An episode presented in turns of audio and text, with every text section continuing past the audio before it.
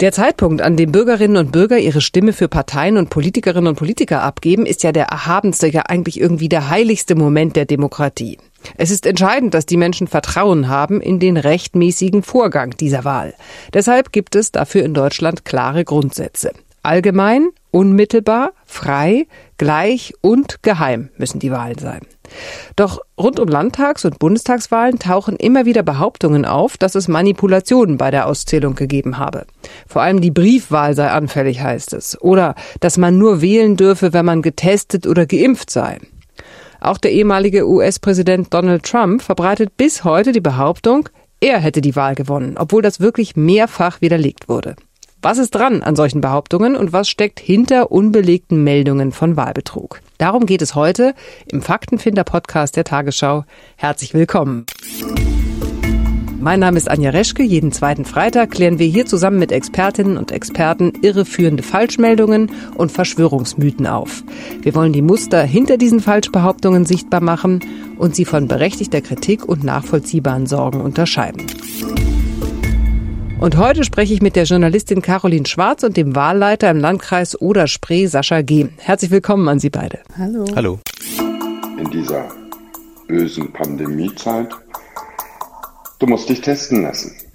Du weißt, dass du gesund bist, du musst dich trotzdem testen lassen, damit du deine Stimme abgeben kannst. Was ist das Ergebnis? Das Ergebnis ist, ist dass nur diejenigen, die dem Narrativ folgen, tatsächlich bei der Wahl antreten. Umgekehrt heißt das aber auch, all diejenigen, die gesund sind, die keine Lust haben, sich zu testen und schon gar nicht, die sich geimpft haben, die werden nicht teilnehmen. Es wird Tür und Tor offen, um Wahlbetrug durchzuführen. Ja, das war eine Sprachnachricht, die auf einem Telegram-Kanal verbreitet wurde. Urheber ist eine Gruppe, die Verschwörungslegenden zu verschiedenen Themen verbreitet. Den Ausschnitt, den wir eben gehört haben, der stammt aus einer über zehnminütigen Botschaft von Ende August, die mehr als 100.000 Nutzerinnen und Nutzer auf Telegram angezeigt bekommen haben.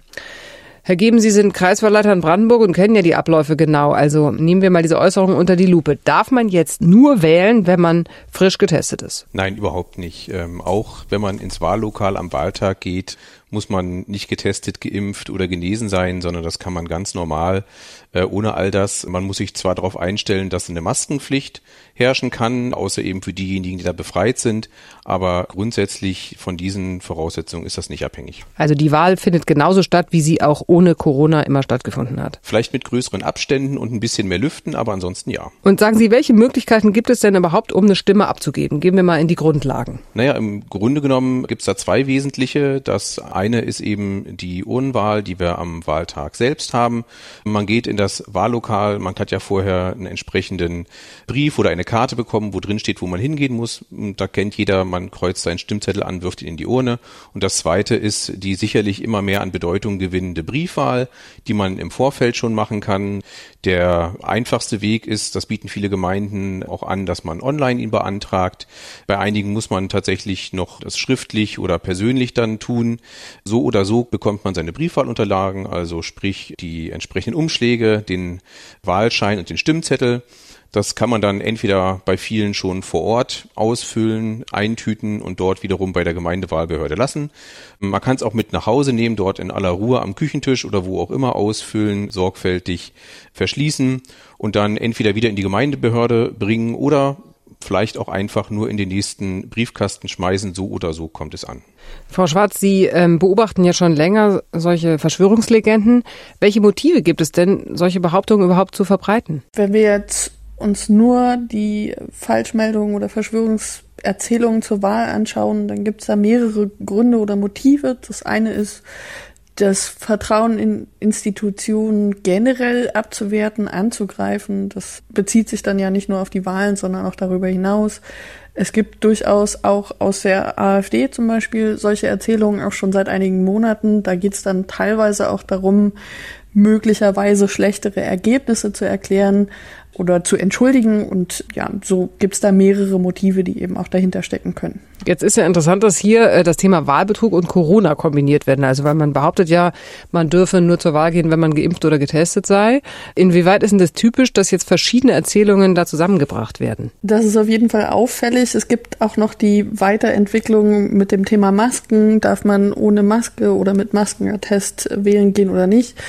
Das zeigt so ein bisschen, dass sich die Szene der Corona-Leugner und Verharmloser auch weiterentwickelt hat in verschiedene Richtungen. Also es gibt auch Protagonisten der Szene, die schon vor einigen Monaten und auch jetzt immer noch Falschmeldungen zum Thema US-Wahl verbreitet haben. Und es zeigt eben, eine Verschwörungslegende bleibt nicht allein, sondern viele glauben dann eben auch an die nächsten.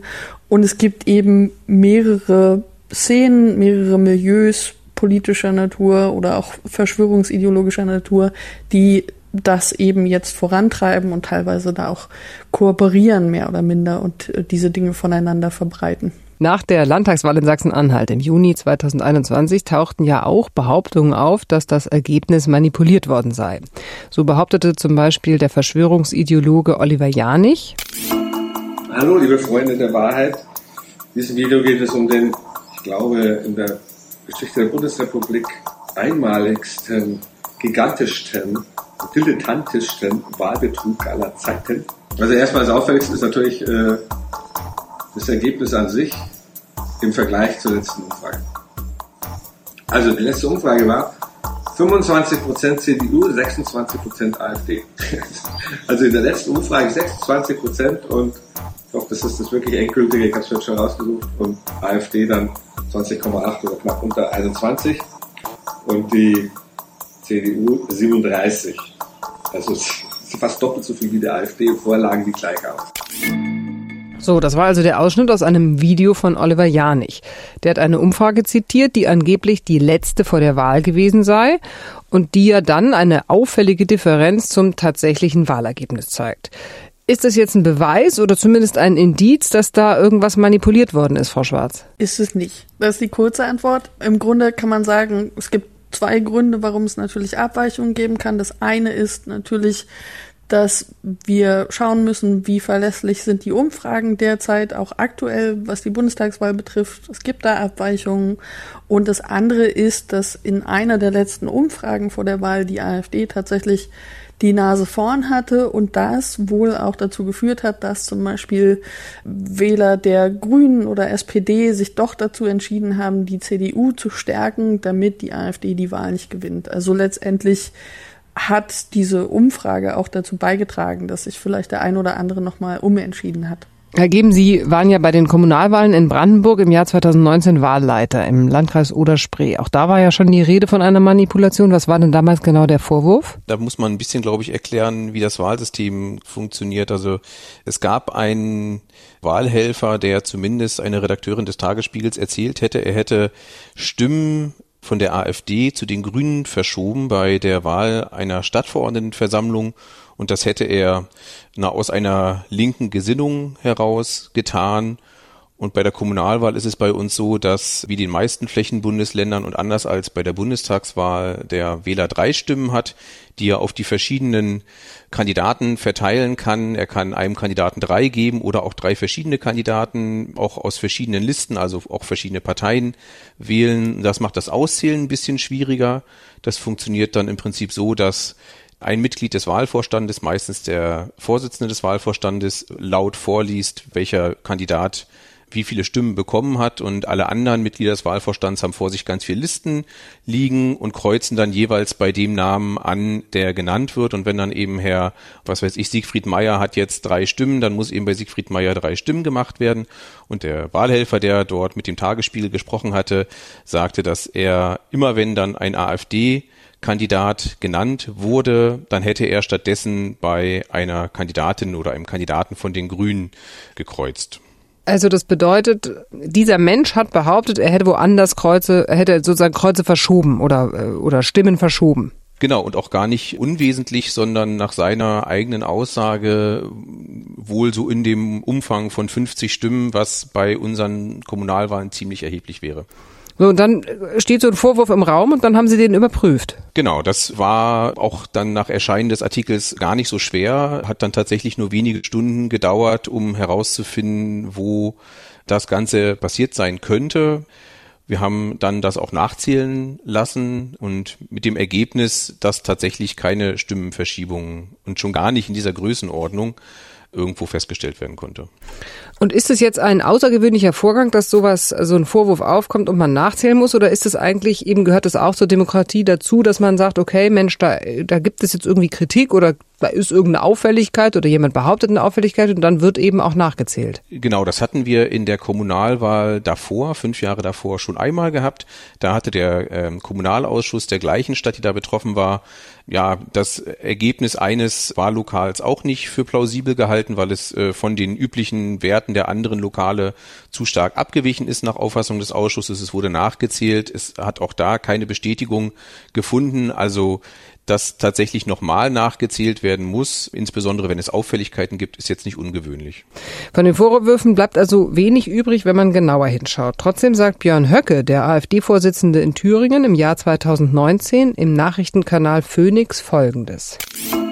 Also erstmal haben wir leider in den letzten Jahren äh, wiederholte Wahlmanipulationen gehabt. Vor kurzem erst in Brandenburg bei der Landtagswahl ist ja mittlerweile, mittlerweile alles aufgeklärt. Und ja, wir haben Indizien dafür, dass, äh, dass auch die Briefwahlergebnisse für die AfD zumindestens ähm, äh, eine Diskrepanz aufweisen zu den Ergebnissen, die im Wahllokal von den Wählern abgegeben werden. Was das für Hintergründe hat, was das für Ursachen hat, das wissen wir selbst noch nicht genau. Also Björn Höcke, ein führender AfD-Funktionär, behauptet also, und zwar nicht irgendwo im Internet, sondern ganz offen im öffentlich-rechtlichen Fernsehen, es habe wiederholt Manipulationen gegeben. Frau Schwarz, wie bewerten Sie denn die Aussagen von Herrn Höcke? Ist es jetzt sozusagen eine neue Normalität, dass Politiker einfach von Wahlbetrug sprechen, als wäre das eine Tatsache? Ich finde es schön, dass es ein O-Ton von 2019 war, weil es nämlich genau das zeigt, was sich ablesen lässt, nämlich dass die Behauptungen vom Wahlbetrug nicht auf Donald Trump zurückzuführen sind, sondern dass da schon eine Weile dran gesägt wird an diesem Ast. Und letztendlich zeigt sich, dass es durchaus zu einer gewissen Normalität geworden ist. Wir sehen, dass es ja auch schon bei der Bundestagswahl 2017 diese Aufrufe gab, als Wahlbeobachter aufzutreten. Auch da gab es immer wieder das Narrativ, das dahinter steckte, dass eben Stimmen für die AfD verloren gehen könnten, in Anführungszeichen. Und was eben auch auffällig ist, ist, dass es so ungenau bleibt oft. Also es wird eigentlich ein Grundbestandteil der Demokratie, nämlich die Wahl, angegriffen, aber mit so Geschichten wie da könnte, da wäre und dann bleibt man immer so ungenau, aber letztendlich weckt das ja trotzdem die Zweifel in denen, die zuhören und die vielleicht auch der AfD zugeneigt sind. Aber ist es jetzt ein Phänomen, was wir erst erleben, seit die AfD sozusagen als Partei in den Landtagen und im Bundestag mitspielt? Zumindest hat es das auf jeden Fall verstärkt. Also es ist natürlich nicht auszuschließen, dass es das vorher mal gab. Jetzt ist es aber auch so, dass die AfD natürlich einen Zeitpunkt abgepasst hat, in dem wir alle viel mehr online sind und alle viel mehr auf sozialen Medien vertreten ist. Das heißt, die haben da natürlich auch die Möglichkeiten genutzt, diese Zweifel auf diesen Plattformen zu streuen, so sehr, wie es vielleicht vorher niemand gemacht hat. Welche Sicherungen gibt es denn eigentlich gegen Manipulation? Also wie kann man garantieren, dass Stimmen nicht einfach falsch ausgezählt werden? Im Grunde genommen wenn man jetzt die Bundestagswahl betrachtet, hat die ja ein ganz anderes Wahlsystem als jetzt zum Beispiel die Kommunalwahl. Die Auszählung erfolgt ja schon aufgrund der Struktur mit den zwei Stimmen viel stärker durch das Bilden von Stapeln und dann das Durchzählen dieser Stapel. Der Vorteil dabei ist, dass mehrere Mitglieder des Wahlvorstandes parallel arbeiten können. Man kann also relativ schnell arbeiten, man kann den Vorgang auch wiederholen, sodass man im Grunde genommen eine größere Sicherheit hat und nicht nur ein vier, sondern auch ein sechs oder acht Augen Prinzip die ganze Zeit dann hat. Und es ist auch tatsächlich nicht ungewöhnlich, dass öfter als unbedingt nötig gezählt wird in den Wahlvorständen, weil jeder, der schon mal als Wahlhelfer bei so einer Wahl dabei war, der weiß, einmal wirklich sorgfältig und ja mit Ruhe gezählt und auch nochmal alles verifiziert, hilft halt am Ende wirklich dann ein, ein gutes, plausibles Ergebnis im ersten Durchgang zu erzielen. Denn was passiert? Der Wahlvorsteher ruft dann in der Gemeindewahlbehörde an und teilt die sogenannte Schnellmeldung mit. Die wird in den Computer eingegeben und der Computer macht eine Plausibilitätskontrolle ob das so stimmen kann, ob da irgendwelche Summenfehler drin sind, ob abweichende oder, sag ich mal, unerwartete Ergebnisse auftauchen und wenn das Ergebnis nicht plausibel ist, dann muss der Wahlvorstand noch einmal zählen. Also zählt mal lieber einmal richtig in Ruhe und sorgfältig, als vielleicht noch ein zweites oder drittes Mal zählen zu müssen. Und sind denn jetzt Briefwahlen anfälliger als die Stimmen, die man im Wahllokal abgibt? Da muss man vielleicht zwei Sachen unterscheiden. Zum einen, logischerweise, wenn es erstmal in den Machtbereich der jeweiligen Behörde gelangt ist, dann gibt es da überhaupt gar keinen Unterschied mehr. Logischerweise, wenn Sie etwas mit der Post versenden, haben Sie ein Versendungsrisiko, aber das betrifft dann vielleicht, wenn Sie als Auslandsdeutscher irgendwo aus Zentralasien nicht rechtzeitig Ihren Brief abschicken, gibt es ein gewisses Risiko, dass der vielleicht zu spät ankommt. Im Bereich der Deutschen Post kann man schon sagen, geht dieses Versendungsrisiko schon gegen Null. Und mal um das vielleicht auch in Zahlen auszudrücken, wir haben natürlich auch bei jeder Wahl Wahlbriefe, die vielleicht auch zu spät ankommen. Aber wir haben jetzt zum Beispiel in unserem Wahlkreis etwa 200.000 Wähler. Ich sag mal über den Daumen gepeilt 30, 40.000 Briefwähler jedes Mal. Und davon kommen dann nach einer Wahl vielleicht mal drei, mal vier oder fünf Wahlbriefe zu spät an, weil dann vielleicht am Freitag vorher eingeworfen wurde und es die Post dann doch nicht mehr geschafft hat. Also tatsächlich, dass da so eine Unsicherheit besteht, das kann man einfach nicht bestätigen. Also das ist jetzt zahlenmäßig ja nichts, wo man sagen würde, das hätte jetzt die Wahl verändert. Richtig. Ja. Es ist allerdings nicht nur die AfD, die Briefwahlergebnisse für verfälscht hält, sondern auch Julian Reichelt, der Chefredakteur der Bild, hat Folgendes gesagt. Ich glaube, es finden besonders die Leute Briefwahl toll, die bei Oma gerne die Grünen ankreuzen. ja. Also ich habe das Gefühl, äh, dass das Briefwahl ein, ein ganz großes Phänomen geworden ist von Leuten, die gerne für ihre Familie entscheiden wollen und überprüfen wollen und es dann auch übrigens noch twittern.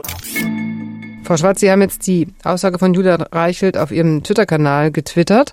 Warum halten Sie die Aussage für problematisch? Also erstmal muss man sagen, es bezieht sich sehr wahrscheinlich auf einen Tweet von einem mehr oder weniger anonymen Account, also so einer mit einem Vornamen und dann gibt's eine ganze Reihe von Zahlen dahinter, der auch erst vor ein paar Monaten angelegt wurde. Und da wurde eben behauptet, dass jemand in der Familie die Oma überzeugt hätte, für die Grünen zu wählen, statt die CDU zu wählen. Und das wird eben als Beispiel oder als Indiz oder Beleg dafür herangezogen, dass es großflächig so ein Problem gäbe, ohne dass überhaupt klar ist, ob diese Story an sich stimmt oder nicht. Also es wird irgendeine Anekdote zu einem strukturellen Problem erklärt und das ist sehr auffällig, das ist auch relativ unjournalistisch, kann man sagen. Und das ist auch etwas, was zum Beispiel Björn Höcke gerade erst am letzten Wochenende so ähnlich auf einer Wahlkampfveranstaltung geäußert hat. Also das heißt, die Bild macht sich damit das Narrativ der AfD zu eigen? Ich glaube nicht, dass sie das von der AfD kopiert haben, aber sie bedienen ähnliche Narrative, nämlich anti-grünen Narrative. Da ist man sich in Teilen zumindest offensichtlich einig. Und dieser Tweet ging eben relativ weit auch in konservativen, rechtskonservativen und rechtsradikalen Kreisen herum auf, auf Twitter und da hat man sich das eben geschnappt und zur Methode erklärt. Frau Schwarz, Sie haben ja die Trollattacken im Wahlkampf zu den Bundestagswahlen 2017 auch analysiert. Welche Rolle spielte denn da der Vorwurf, dass die Wahl manipuliert werde? Das gab es im Vorfeld der Wahlen, also sowohl Aufrufe als Wahlbeobachter tätig zu werden, damit keine Stimmen verschwinden. Das war so ein Narrativ. Es gab auch einige Falschmeldungen am Wahltag selbst, die herumgegangen sind. So Geschichten wie Trolle, die online gepostet hätten, sie hätten eben als Wahlhelfer sich betätigt und hätten dann äh, Stimmen verschwinden lassen für die Grünen. Das haben wir jetzt übrigens auch gerade erst wieder bei der Wahl in Sachsen-Anhalt im Juni erlebt, dass es da so einen Fake-Account gab.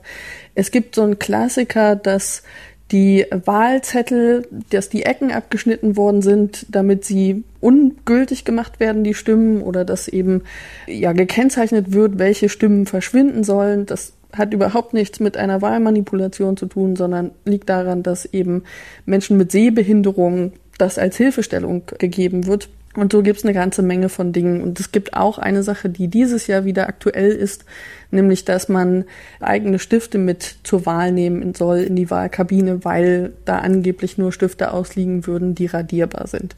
Also alles Geschichten, die sich jetzt gerade auch wieder recyceln lassen. Und wird es jetzt Ihrer Beobachtung von der Bundestagswahl 2017 bis heute mehr? Also sind noch mehr solcher Manipulationsvorwürfe im Umlauf? Es sind auf jeden Fall die gleichen im Umlauf, größtenteils. Also mit eben dieser zusätzlichen Corona-Erzählung, die wir am Anfang gehört haben.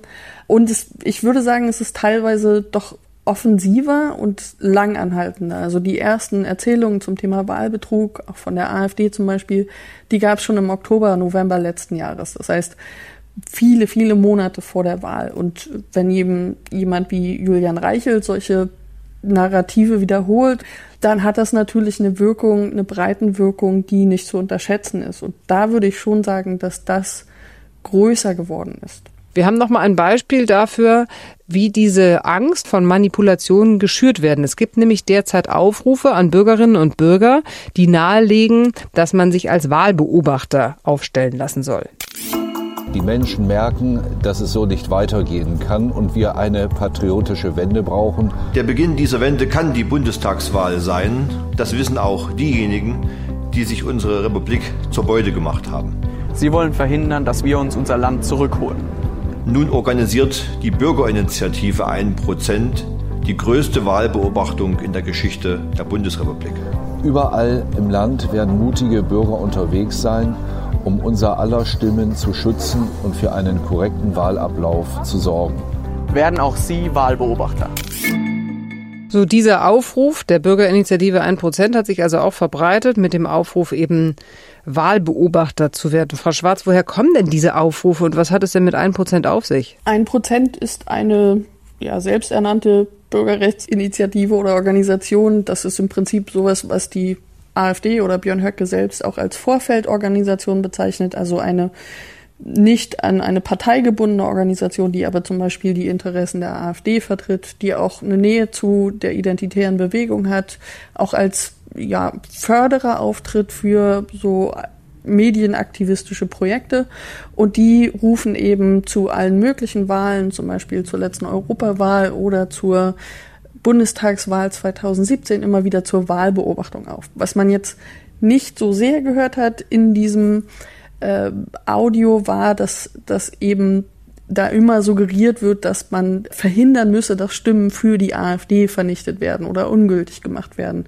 Und das ist eben die Idee, die dahinter steckt. Also diese Wahlbeobachterkampagne richtet sich zumindest von ein Prozent selbst nur an AfD-Wähler.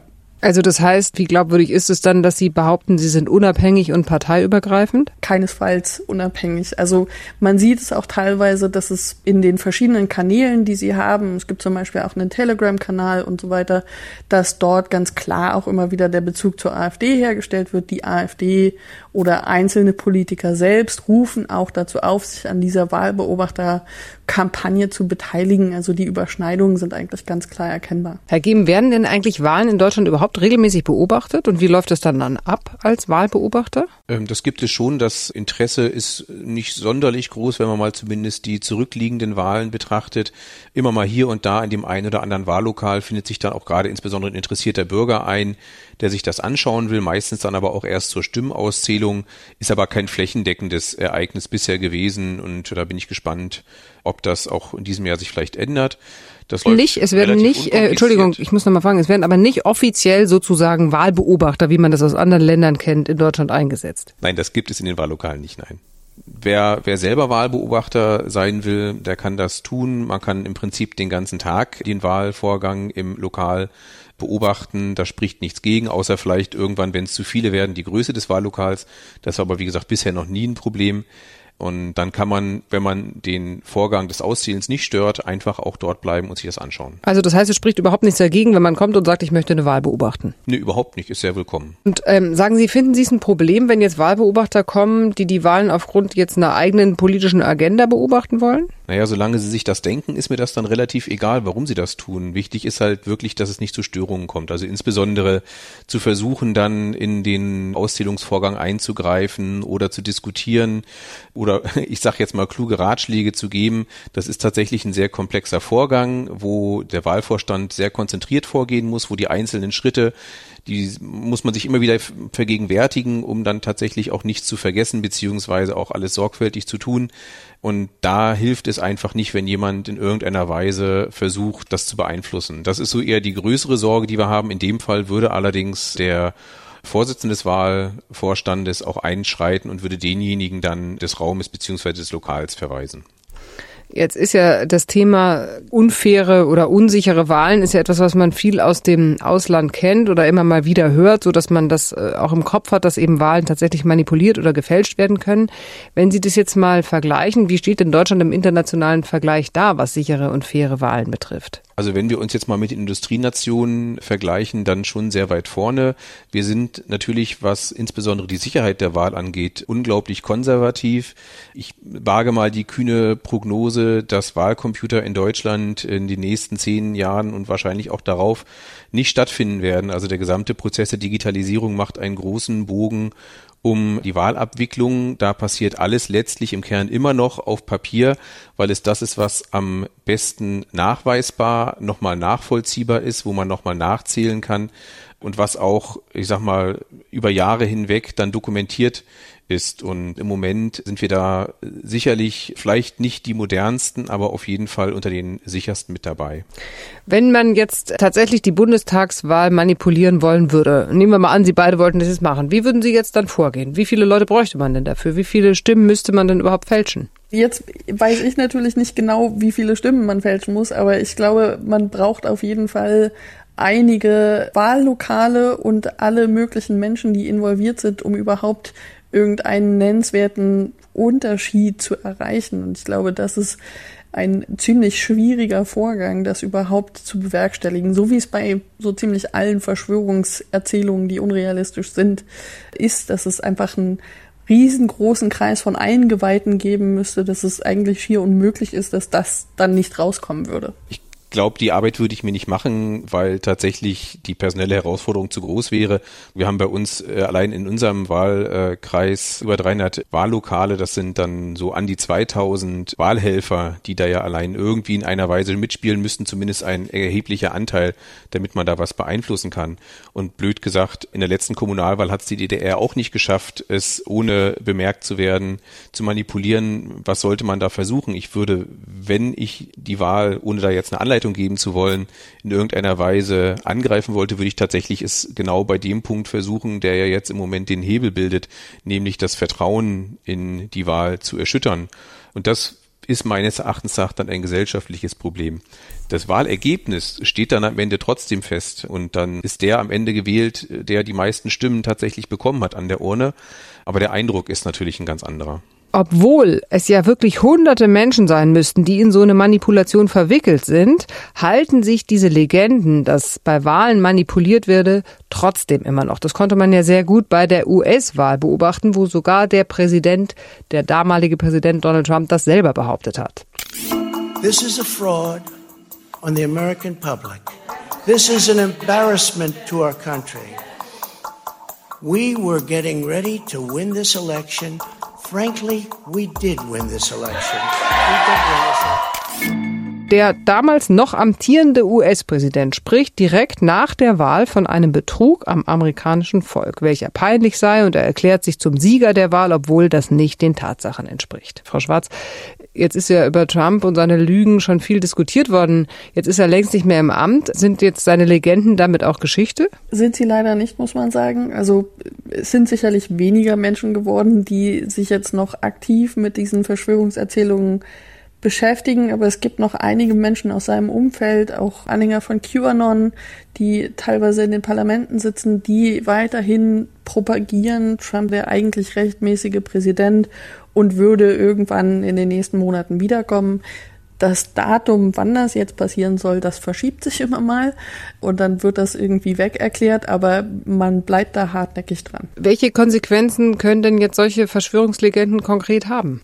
Das haben wir im Januar in den USA leider sehen müssen, dass eben Menschen, die so überzeugt waren, dass das Land gestohlen wurde durch einen demokratisch gewählten Präsidenten, dass sie eben das Kapitol gestürmt haben und die ja letztendliche Bestätigung von Biden im Amt verhindern wollten. Also dass es da durchaus ein Druck zu handeln auch gab, also eine Legitimation zu handeln, auch weil eben die Erzählung ja letztendlich auch war, das, was wir an demokratischen Institutionen haben, an Abläufen haben, dass das alles unterwandert ist und wenn man so weit ist, wenn die Erzählung so weit fortgeschritten ist, dass man eben das glaubt, dann glaubt man natürlich auch nicht mehr, dass die Wahlen irgendwas bringen und dann ist der nächste Schritt dann bei Teilen davon auch Gewalt. Herr Gehm, kommen wir nochmal zurück nach Deutschland. Sie sind Wahlleiter. Können Sie den Menschen garantieren, dass die Wahlen in Deutschland frei und fair sind? Ich glaube, solange die Demokratie von Demokraten getragen wird und wir auch einen gesamtgesellschaftlichen Konsens haben, dass eben diese Wahlprinzipien für uns von äußerster Bedeutung sind, gehe ich davon aus, dass das auch so bleiben wird und dass wir die sicherst möglichen Wahlen haben werden. Ich würde sagen, das ist ein guter Schlusssatz, den wir jetzt einfach mal so stehen lassen. Vielen Dank für das Gespräch an Caroline Schwarz, Journalistin, und den Wahlleiter im Landkreis Oder-Spree, Sascha Gehm. Vielen Dank. Dankeschön. Und danke auch Ihnen fürs Zuhören und Ihr Interesse. Das war der Faktenfinder-Podcast der Tagesschau zum Thema Wahlen und Manipulationen. Mehr Informationen zum Thema finden Sie auf tagesschau.de-faktenfinder. Und wenn es Ihnen gefallen hat, dann abonnieren Sie doch diesen Podcast gern und ich würde mich freuen, wenn Sie in zwei Wochen wieder mit dabei sind.